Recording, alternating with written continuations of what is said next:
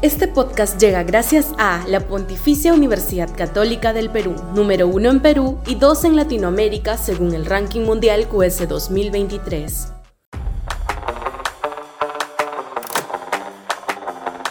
Plan Boludiarte. Sudaca, Perú. Buen periodismo. La declaratoria de emergencia de tres distritos, dos en Lima y uno en Piura, supone una claudicación de las funciones estatales mínimas y la apertura de un proceso de impostura consciente por parte del Ejecutivo respecto de la lucha efectiva contra la inseguridad ciudadana. Cerrar negocios desde cierta hora es condenarlos a la quiebra y aumentar la crisis económica que ya sufre el país. Es casi tan absurdo como que para evitar los accidentes de tránsito se suprima la circulación de vehículos o para disminuir el arrebato de celulares se prohíba su uso en lugares públicos.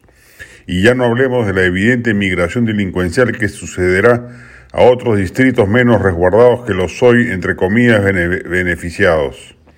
El Estado peruano ha claudicado y si ese va a ser el tenor de las facultades graciosamente delegadas por un Congreso sumiso y torpe, Estamos derrotados de antemano frente a la galopante delincuencia que ya constituye el principal problema nacional según diversas encuestas. Se requiere un plan integral que incluya de modo esencial el combate a la corrupción existente en el seno de nuestras propias fuerzas policiales, donde muchos de sus altos mandos deben estar coludidos sin duda con las bandas delincuenciales que azotan las principales ciudades del país mediante el canje de cupos por impunidad o la vista gorda. De eso ni una palabra.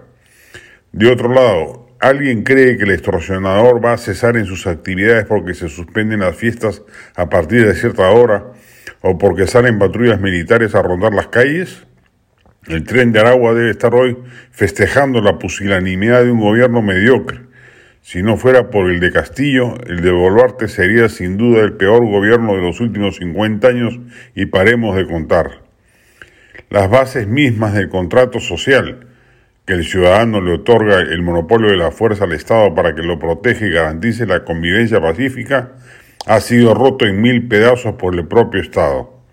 Ineficiente y corrupto, que en el área de la seguridad ciudadana permite la proliferación de bandas delincuenciales que actúan muchas de ellas, si no todas, en complicidad con los hombres de uniforme, sin que nadie del Ejecutivo tome cartas en el asunto. Las facultades delegadas no van a servir para nada. Todos los expertos en seguridad ciudadana coinciden en que salvo una o dos iniciativas, el resto de lo planteado es puro fuego artificial, inútil e inconducente. La delincuencia nos ha ganado la batalla por nuestra propia indolencia y falta de reacción ciudadana para exigir con más vehemencia que el Estado haga lo que le corresponde hacer.